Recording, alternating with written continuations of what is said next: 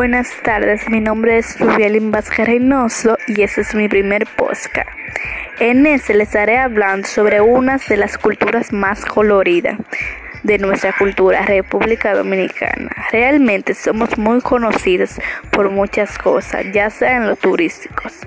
Tenemos lugares increíbles y lo más asombroso es que en el 90% de todos ellos son naturales. La cultura dominicana, en cuanto a su pueblo y su costumbre, se nutre de la mezcla de raíces española, africana y taína.